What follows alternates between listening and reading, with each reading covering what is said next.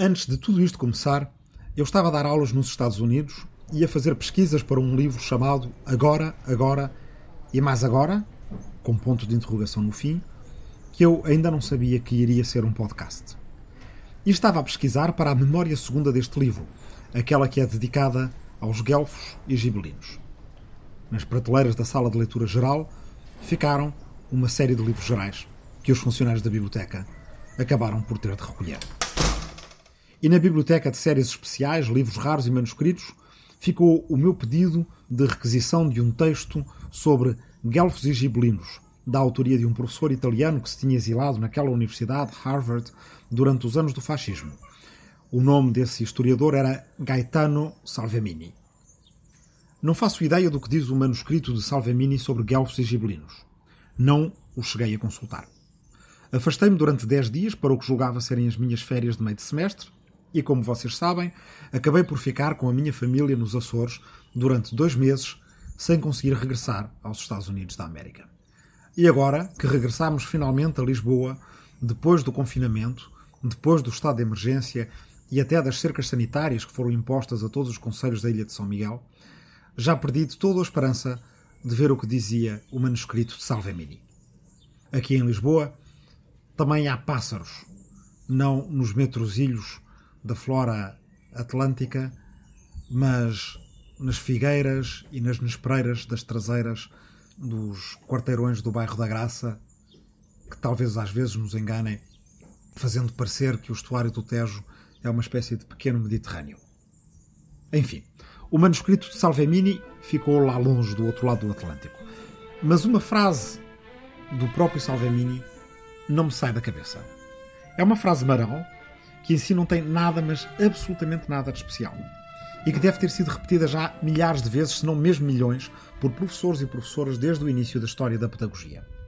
Como eu estava a dizer na minha última aula, esperem, não é como eu estava a dizer na minha última aula, ou melhor, não é como eu, Rui Tavares, estava a dizer na minha última aula.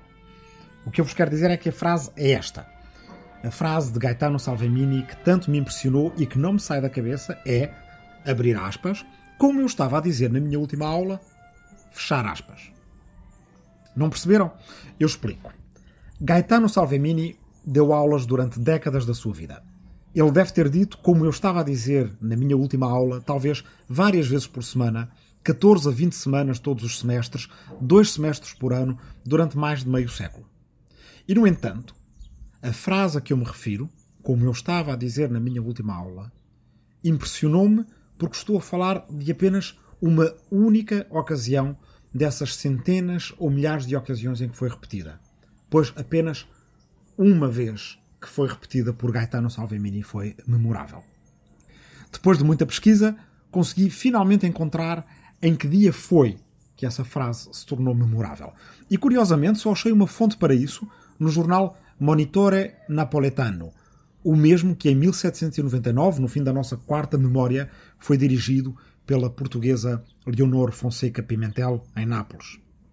O Monitore Napoletano, na sua nova série, diz-nos que 15 de novembro de 1949 foi então a data em que Gaetano Salvemini disse como eu estava a dizer na minha última aula, e isso se tornou memorável.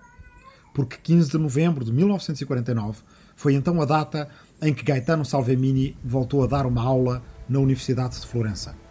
Depois de mais de 20 anos de exílio, depois de ser preso político, depois de muitas perseguições e ameaças, depois de lhe terem retirado a cidadania italiana, depois de vários dos seus alunos terem sido assassinados, depois de décadas de fascismo, de uma guerra mundial, de um holocausto, de um continente em ruínas, de um mundo em ruínas, de um século em ruínas, de tudo em ruínas.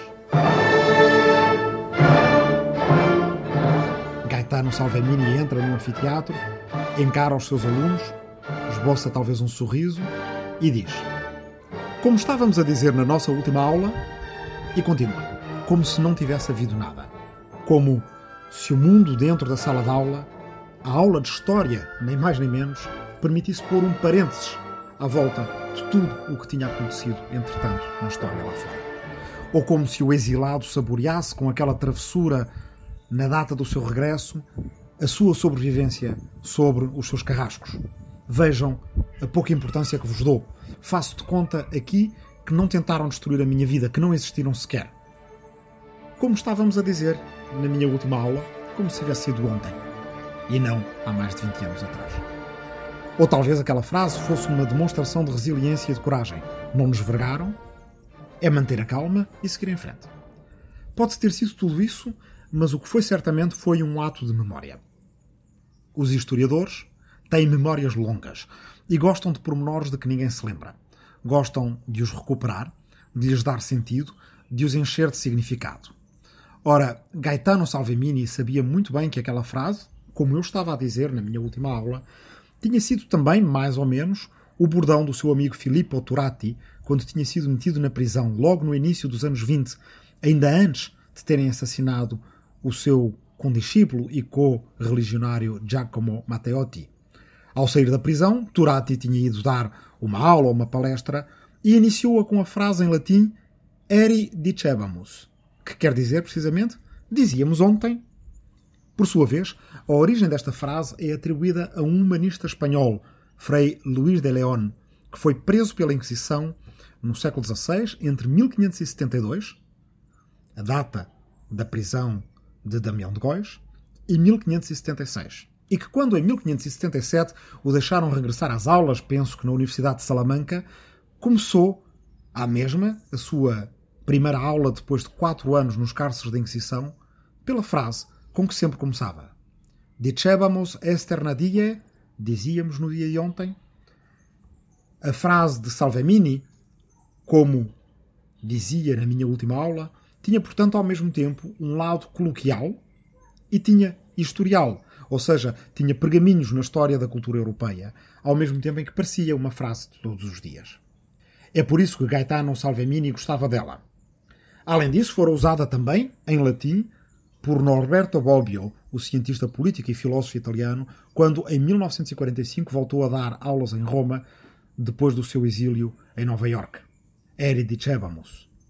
Também o medievalista franco-belga Gustave Cohen, judeu e colega de Salvemini na especialidade de História Medieval e também no exílio nos Estados Unidos, embora Gustave Cohen tenha estado na École Libre des Hautes Études em Nova York, antepassada da École des Hautes Sociales, que por sua vez foi construída em cima da prisão onde Alfred Dreyfus esteve em 1594.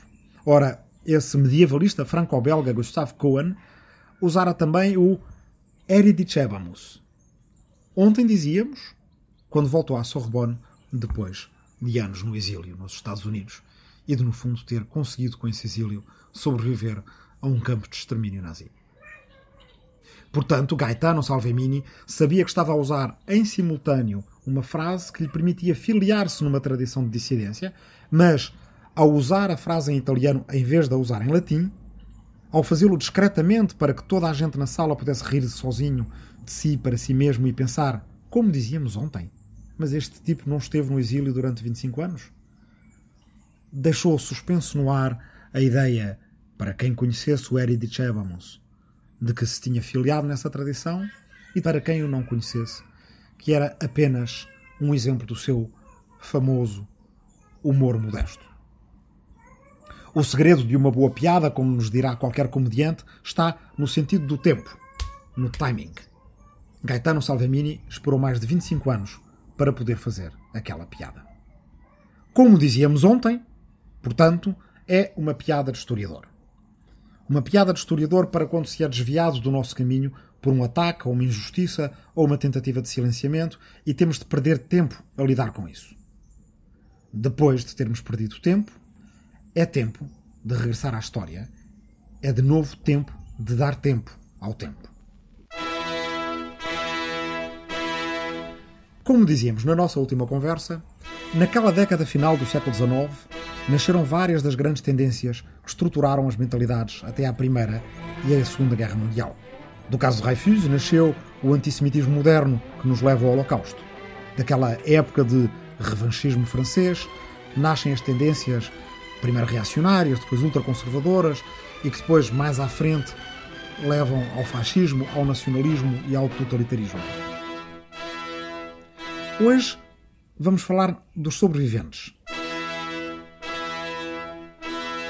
Daqueles que já estavam vivos no tempo da nossa última memória e que, de alguma maneira, lá conseguiram não morrer nas trincheiras da Primeira Guerra Mundial, não serem assassinados como os seus amigos e companheiros por adversários políticos e às vezes por supostos aliados políticos, conseguiram não ser enviados para os campos de extermínio como milhões de outros seres humanos e conseguiram, portanto, chegar ao lado de cada calamidade, ainda com forças suficientes para fazer reviver aquela ideia subterrânea, mas revolucionária de direitos humanos, de que falávamos na nossa última conversa com Lucien R., fundando a Liga dos Direitos do Homem em 1898. E, como falávamos, não só ontem, mas antes de ontem, por assim dizer, com Olympe de Gouges, Mary Wollstonecraft e Leonor da Fonseca Pimentel acrescentando as mulheres aos direitos do homem no fim do século XIX. E antes de antes, de antes de ontem, com Pico della Mirandola, escrevendo o seu discurso sobre a dignidade do homem. E antes de antes de antes de ontem, com Dante, expondo que a essência da humanidade está em realizar o seu máximo potencial. E antes de antes de antes de antes de ontem, com Maimónides, Averroes, e ainda antes deles, Al-Farabi, desdobrando a ideia de Aristóteles de que todos os humanos partilhavam o mesmo intelecto ativo. Não, não é sempre a mesma coisa. Ou seja, não são sempre os mesmos direitos humanos, a mesma dignidade, os mesmos conceitos e noções entendidos da mesma maneira. E esta também não é a única corrente que poderíamos estabelecer para desaguar nesta ideia de direitos humanos a que vamos dedicar esta nossa última memória. Mas também não é uma coisa sempre diferente. Ou seja, há de facto um diálogo que atravessa tempos. E há uma infinidade de diálogos, até, que atravessam tempos. E às vezes não é preciso sequer atravessar tempos muito distantes. Há vidas que são elas próprias traços de união entre tempos muito diferentes.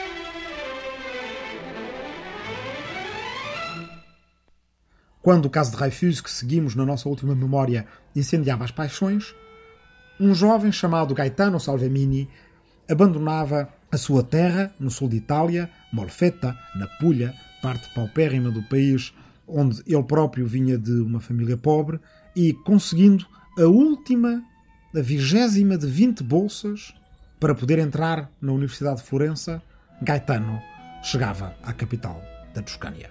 Um lugar abaixo na lista de bolsas e a sua vida teria sido completamente diferente.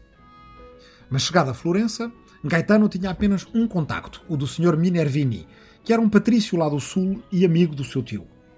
Gaetano visita a casa do Sr. Minervini, volta a visitar a casa do Sr. Minervini e, passado algum tempo, está apaixonado pela filha do Sr. Minervini, Maria Minervini. O amor foi correspondido e Gaetano e Maria fizeram um casal feliz que chegaria a ter cinco filhos. Gaetano juntava a sua curiosidade natural, com que recuperava o tempo perdido por não ser de uma família intelectual ou de uma região rica, com a sua honestidade intelectual. Segundo disse depois, o que aprendeu com os seus melhores professores foi, primeiro, pensar claro e depois escrever igualmente claro. Por esta altura, Filippo Turati, que era já um socialista e sociólogo conhecido, organizava um salão de ideias na sua casa em Milão com a sua mulher, a russa Anna Kulishov. Embora Anna Kulishov fosse também amante, um triângulo amoroso, do anarquista Andrea Costa. Gaetano e Maria são convidados a ir a estas sessões de conversa em casa de Turati e Kulishov. E Salvemini começa então a ser um nome conhecido entre os meios socialistas, embora de certa forma em contramão, porque enquanto vários dos seus amigos se aproximam do marxismo, Salvemini afasta-se e adota antes o federalismo socialista e libertário de Proudhon, que Marx substituiria como sendo o socialista mais famoso da Europa.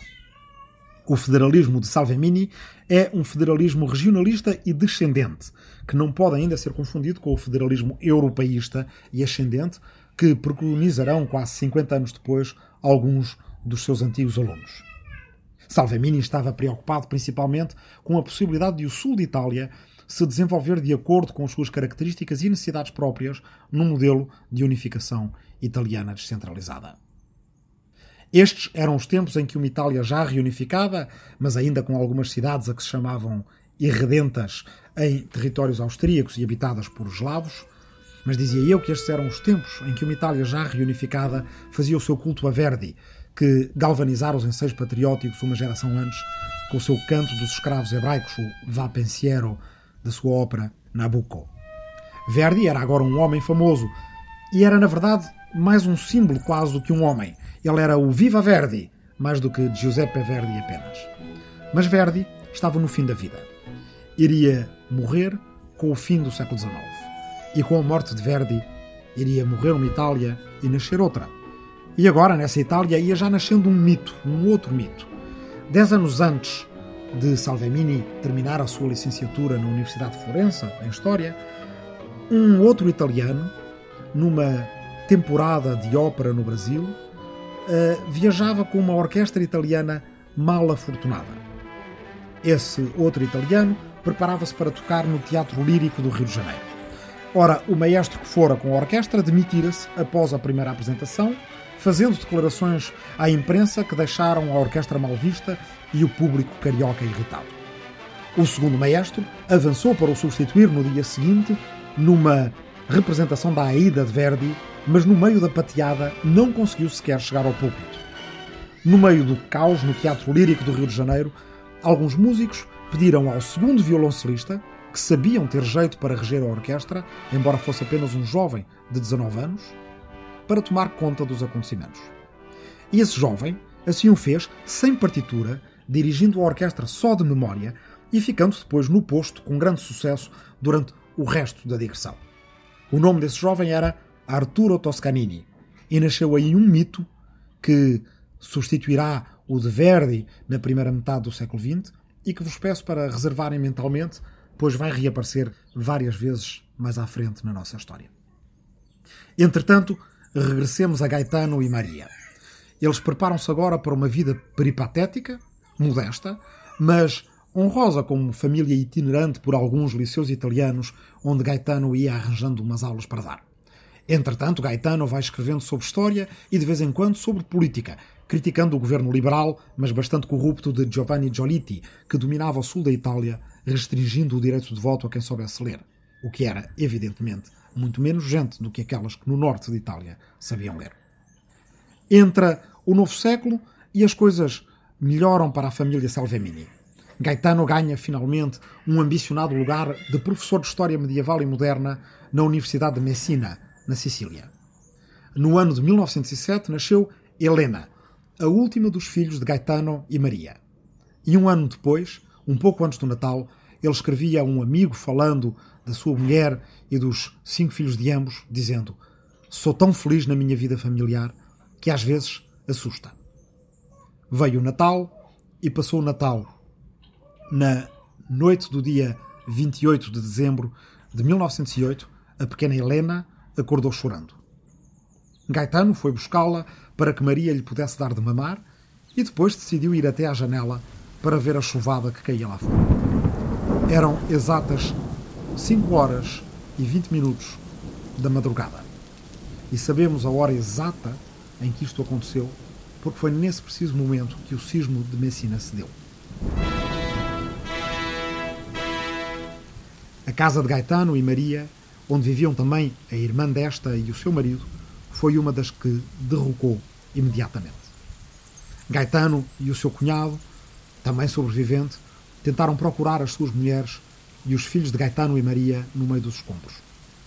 Dez minutos depois do sismo, duas ondas de tsunami de cerca de 12 metros de altura varrem as costas da Sicília e da Península Italiana, porque no Estreito de Messina a distância entre a ilha da Sicília e o continente é de apenas 12 quilómetros.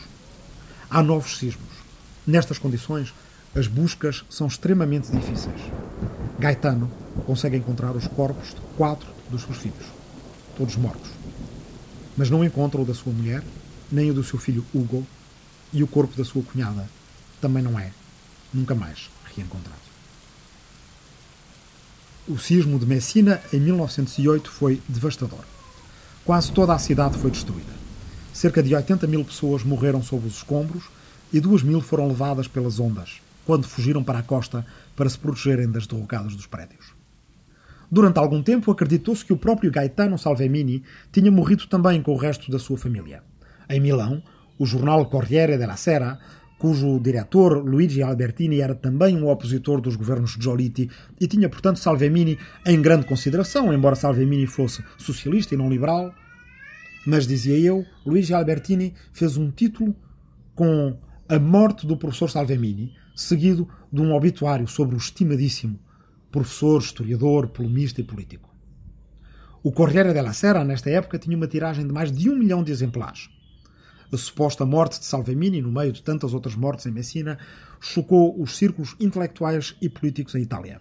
De tal forma que até um jovem professor e jornalista socialista enviou um telegrama que dizia: Com Gaetano Salvemini morre um dos maiores homens do socialismo italiano. Assinado Benito Mussolini. Quando Três dias depois, o Corriere della Sera corrige a notícia. A Crítica Sociale, revista de Turati, exulta. Está vivo! Sim, está vivo! O forte, combativo e generoso Gaetano Salvemini, o mais bem educado e capacitado dos socialistas italianos, está vivo.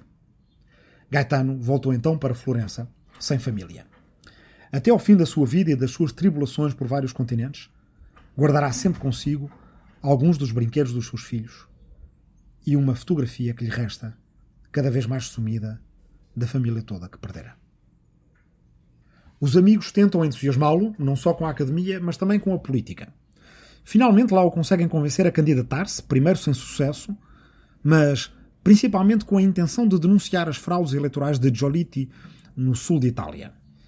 A sua candidatura serve então para perder e para, com essa derrota, escrever um livro, o Ministro della Malavita, que o fará famoso então e que ainda é lido. Durante a Primeira Guerra Mundial, Salvemini vai defender a entrada da Itália na guerra com argumentos à esquerda, ou seja, a favor da autodeterminação dos povos e contra os imperialismos, e, portanto, defendendo que a Itália se alie à França e à Inglaterra contra a Áustria e a Alemanha. Em 1919, uma década depois da sua tragédia pessoal e no fim da tragédia europeia da Primeira Guerra Mundial, Salvemini é eleito para o Parlamento em Roma. E começa agora outro tipo de tragédia para a Itália. Na confusão do pós-guerra, com os soldados desmobilizados que agora são veteranos e inválidos, mas que são ainda jovens, como, por exemplo, os alunos de Salvemini, os irmãos Carlo e Nello Rosselli, a política está no frenesi. O ex-jovem e daqui a pouco ex-socialista Benito Mussolini, que agora tem 35 anos, lança os seus Fasci di Combattimento. Ainda socialistas e revolucionários, mas já nacionalistas, com táticas de mobilização que entusiasmam até o próprio maestro Toscanini, que era filho de um alfaiate e, portanto, de gente simples e homem de esquerdas, e que chega a apresentar-se como candidato dos Fasci di Combattimento nas primeiras eleições a que estes se apresentam, em 1919. Entre os primeiros entusiastas dos fasci de combatimento está também um aluno de Gaetano Salvemini, de que ouviremos falar mais tarde, Ernesto Rossi. E entre os primeiros desafetos dos fasci de combatimento, de Mussolini e do movimento que ele está a criar e que em breve começará a derivar para a direita e até para a extrema-direita, está Salvemini, a quem desagrada o autoritarismo mussoliniano e que desconfia da sua sinceridade. Talvez porque Filippo Turati, o diretor da Crítica Sociale, que conhecia bem Mussolini da sua juventude como jornalista socialista, o detestava e desconfiava dele e sabia do que era capaz a sua paranoia e autoritarismo, e não por acaso Turati foi dos primeiros a ser perseguido. Daí o seu Eri dicevamos, de que falávamos antes. Ora, tanto Salvemini como Turati tinham razão antes de tempo, porque em breve os fasci de combatimento vão transformar-se em Partido Nacional Fascista e a deriva para a direita e para a extrema-direita já é muito clara. Salvemini, por outro lado, aproxima-se daqueles que no Partido Socialista Unificado e depois no Partido Justiça e Libertà tentam criar alianças entre as partes desavindas do que tinha sido a esquerda no século XIX, os socialistas por um lado e os liberais por outro. Agora, o que é importante é combater os fascistas. E Salvemini é, assim, um antifascista ainda antes de haver antifascismo. E o outro é Filippo Turati.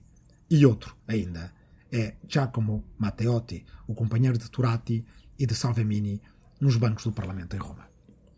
Este é também o tempo da gripe pneumónica ou da gripe espanhola, que vai em 1919 no seu segundo surto.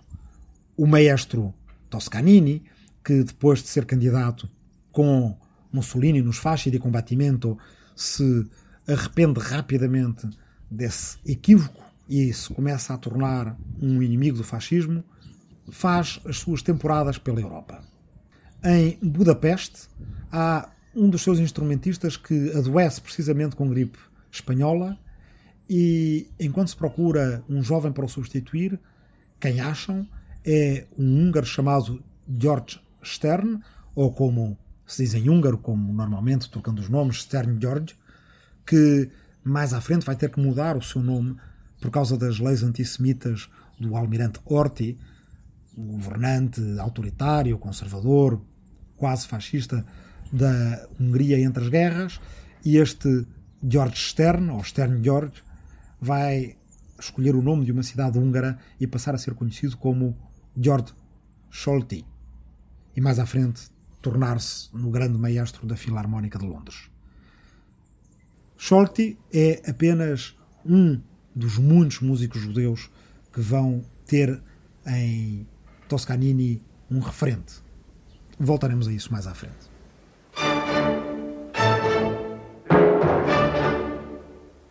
Entretanto, em 1921, Mussolini marcha sobre Roma. Em 1922, toma o poder. E em 1924, ganha as eleições. Mas essas eleições são fraudulentas, só que ninguém tem já coragem para o dizer. Ninguém, à exceção de Giacomo Matteotti, companheiro de Turati e do outro deputado assumidamente antifascista que era Salvini. Matteotti sobe um dia à tribuna do Parlamento para fazer um discurso que era ao mesmo tempo político e forense provando como bom advogado que era quais eram as fraudes e, ao mesmo tempo, como político corajoso que era, sob as vaias dos fascistas e a cara de senho cerrado de Mussolini, as suas acusações de levarem os fascistas a Itália para as trevas. O discurso de Matteotti é um ato de enorme coragem que cai como uma bomba no Parlamento italiano. Há aplausos, Matteotti volta ao seu lugar, recebe palmadinhas nas costas e sabe ao que vai, porque diz aos seus companheiros: agora comecem a escrever os meus obituários. Matteotti tinha razão. Dez dias depois será raptado e assassinado, provavelmente sob ordens diretas de Mussolini. Salvemini tem boas razões para achar que a seguir a Matteotti pode ir ele. Quando ele próprio denuncia o assassinato de Matteotti e explica que há razões políticas por trás dele no jornal clandestino que fundou em Florença com os irmãos Rosselli, non molare, que significa não desistir, não ceder, nunca, Salvemini é preso e julgado. No dia do julgamento, o seu aluno Carlo Rosselli aparece no tribunal com grande risco para a sua vida e é imediatamente expulso da sala pelo seu professor. Quando é brevemente solto, Salvemini foge para o exílio. Primeiro em França e depois nos Estados Unidos da América. Em França, passado algum tempo, os seus ex-alunos Carlo e Nello Rosselli encontram-se com ele. Mas um dia, em França, a Cagoule, ou milícia fascista francesa, também provavelmente agindo sob ordens de Mussolini, assassina os dois irmãos Rosselli. A Salvemini vão desaparecendo, entretanto, ou por assassinatos ou nas prisões, os seus ex-alunos. Ernesto Rossi vai ser preso também e depois enviado para o confinamento, o confino, como então se dizia, bem, e agora se diz também, mas é uma coisa muito diferente, é enviado para o confino, Ernesto Rossi, para a ilha de Ventotene.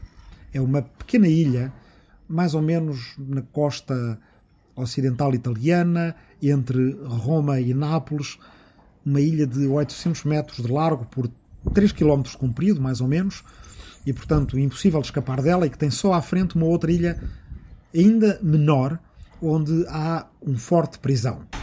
Nessa prisão estava Sandro Pertini, também outro dos amigos do Non Molare de Florença, e que viria a ser mais tarde o presidente da República de Itália, bem conhecido para quem é da minha geração, pela maneira como festejou o título de campeão do mundo da Itália em 1982 em Espanha.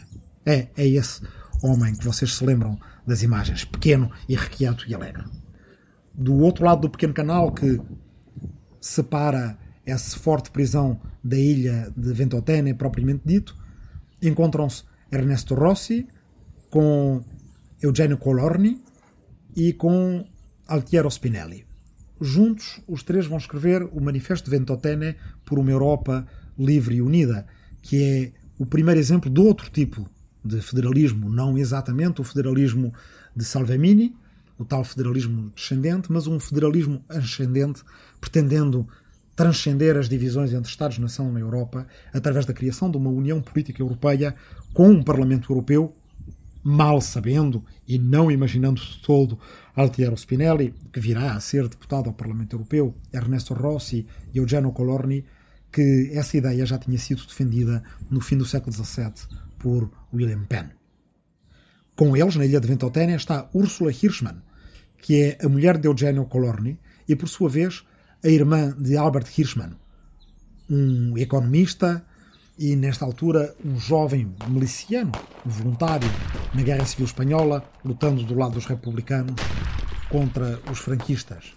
Albert Hirschman regressará depois à França e, com um jornalista americano e aventureiro chamado Varian Fry, estabelecerá aquilo que é hoje em dia o socorro aos refugiados internacional e, através de uma rede de falsários em Marselha consegue passar muita gente para Lisboa com passaportes falsos e com vistos falsos. Entre eles, gente como Heinrich Mann, o escritor, irmão do também escritor Thomas Mann e tio do também escritor Klaus Mann, Max Ernst, o artista, e Anna Arendt, a filósofa, que em Lisboa, durante três meses, em 1941, recebe aí a notícia do suicídio de Walter Benjamin, lê as suas teses sobre a história e se prepara para passar para os Estados Unidos, onde depois escreverá um manifesto Nós Refugiados, provavelmente influenciado pela sua vida de três meses de apátrida em Lisboa, na Rua Sociedade Farmacêutica, ali perto do Conde Redondo. Ou seja, contamos para com ela resumir a história dos sobreviventes, daqueles que ainda se lembravam do caso de Reifus e que vão passar pela Primeira Guerra Mundial, pelo entre guerras e pela Segunda Guerra Mundial, utilizamos a vida de Gaetano Salvemini. Mas poderiam ter sido muitas destas outras vidas, dos seus alunos, dos irmãos Rosselli, que já tendo perdido o irmão mais velho na Primeira Guerra Mundial e tendo sido eles dois também voluntários na Primeira Guerra Mundial e tendo perdido o pai antes da Guerra Mundial, deixaram também uma mãe sozinha, Amélia Pinkerley a família de Gaetano Salvemini, atingida por um literal terremoto, em que parecem todos menos Gaetano. Tantas outras famílias perdidas nestas décadas trágicas, catastróficas, do ponto de vista moral e humano, para a Europa. Tanta gente perdida nos campos de concentração e nos campos de extermínio. Quaisquer destas vidas poderíamos contar. E poderíamos ir contando também as histórias da resistência dos exilados italianos nos Estados Unidos, agora onde Gaetano Salvemini se estabelece, e vai trocando cartas muito frequentemente com Walter Toscanini, um dos filhos do agora famoso maestro Arturo Toscanini. Toscanini é famoso mundialmente agora, não só pela sua música, mas também porque discretamente, teimosamente, vai dizendo sempre que não aos fascistas e aos nazis. Abandona o seu cargo prestigioso de diretor do Teatro alla Scala em Milão. Rejeita, em tom seco e abrupto, o convite de Hitler para fazer o seu terceiro festival de Bayreuth. E continua a ser uma fonte de inspiração para os jovens músicos, compositores e maestros judeus por toda a Europa e por todo o mundo. Porque quando o convidam a ir à Palestina nos anos 30 e dirigir a Orquestra Sinfónica da Palestina, que mais tarde virá a ser a Orquestra do Estado de Israel, Arturo Toscanini diz, depois de pensar um pouco, sim, sim e mais sim. Irei. Irei e quero tocar Félix Mendelssohn, porque quero que os jovens músicos judeus toquem as notas de um dos grandes compositores judeus. Toscanini é uma das poucas personagens históricas, nem sei se há alguma outra, a aparecer três vezes na capa da revista Time e a aparecer três vezes em três décadas diferentes, 1920, 1930, 1940. Claro que acumulava sobre o ser um antifascista europeu reconhecido o facto de ser diretor da Filarmónica de Nova York. E, apesar de ser um lutador democrata contra as ditaduras políticas, acumula também histórias sobre ser um autocrata ou, se calhar, um ditador embora bem amado, junto da sua orquestra. São famosas as histórias dos seus ensaios em que grita com a orquestra, insultando-os em italiano por não conseguirem fazer exatamente aquilo que ele queria. Mas também são famosas as histórias dos seus ensaios em que cantarola, por exemplo, a Traviata antes de se zangar com a orquestra.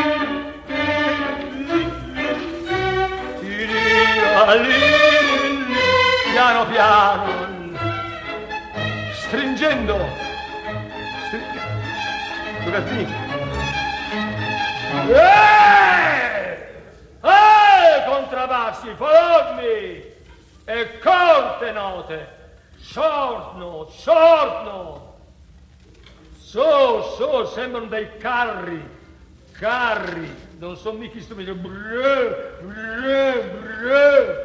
Madonna Santissima, sorno! O pequeno Toscanini é o mais famoso dos antifascistas italianos nesta altura.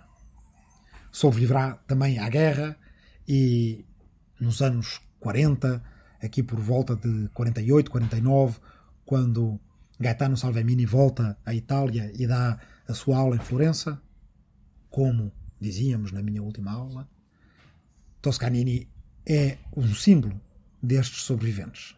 Desta gente que agora, depois do confinamento, dos campos de extermínio, dos campos de concentração, saem exangues, se encontram uns aos outros, fazem contas aos que se perderam, aos que sobreviveram, aos que traíram, aos que foram firmes e se dão conta de estamos agora, após a catástrofe, em condições de recuperar aquela ideia que tinha ficado perdida no fim do século XIX na Liga dos Direitos do Homem de Lucien R. e de outros. Está na altura de fazer dessa ideia uma ideia grande, porque, como dizia Altiero Spinelli, que esteve no confino com Ernesto Rossi, o aluno de Gaetano Salvemini, a grandeza de uma ideia não se mede pelo seu sucesso. A grandeza de uma ideia mede-se pela sua capacidade de nascer de novo depois de cada derrota. Agora, agora e mais agora, Seis Memórias do Último Milénio é um podcast de história para tempos de quarentena, para ajudar a pensar o tempo, passando o tempo. Por Rui Tavares, com edição de Aline Flor, Marta Matias e Rubem Martins. Hoje com a colaboração especial de Helena Neves Tavares, uns balbuciares que se ouvem por vezes em som de fundo, e com a colaboração também especialíssima de Arturo Toscanini, dirigindo a Metropolitan de Nova York e a orquestra da NBC em concertos do pós-guerra. La Forza del Destino, de Giuseppe Verdi, aquelas três pancadas iniciais que significam os golpes do destino. La Traviata, também de Giuseppe Verdi, cantarolada acompanhada por Arturo Toscanini antes de iniciar um ex-abrupto magnífico, insultando os contrabaixistas da sua orquestra por não conseguirem acompanhar a Traviata do maestro Verdi, e uns excertos da Nona Sinfonia de Beethoven, no seu primeiro andamento, e o início do segundo andamento, que era também o sinal da BBC durante a Segunda Guerra Mundial. Agora, agora e mais agora, deve agradecimentos a várias instituições e pessoas. Universidades como a de Brown ou a de Massachusetts em Lowell, ou o Instituto de Filosofia da Universidade Nova de Lisboa, onde, antes de ser um podcast, quando ainda começava a ser um livro, estas conversas foram uma série de conferências. Agradecimentos a Pierre Carrel Billard, Onésimo Teotónio Almeida, Frank Souza, José Manuel Martínez Sierra, João Constâncio, Anne Stickelmans e António Castro Freire pela amizade e pelo acolhimento académico e não só. Agora, agora e mais agora vai dedicado a todos aqueles que estão confinados durante este tempo de quarentena e em particular aos que estão confinados na minha aldeia de Arrifana, no Ribatejo, os descendentes de quem inventou a expressão agora, agora e mais agora, como explicado no prospecto deste podcast. Vai também dedicado aos profissionais de saúde e aos profissionais que agora todos chamamos de essenciais, mas que antes desta quarentena muitos desprezavam. Aqueles que estão nas linhas de distribuição, nas linhas da frente do consumo e das vendas, os caixas de supermercado, aqueles que recolhem os lixos nas cidades. Vai também dedicado àqueles, mais de 2 milhões agora, que combatem individualmente contra a doença, ou os que já estão felizmente recuperados, e os infelizmente quase 300 mil que já perderam a vida contra o Covid-19. A esse, infelizmente, vai só dedicado às suas memórias.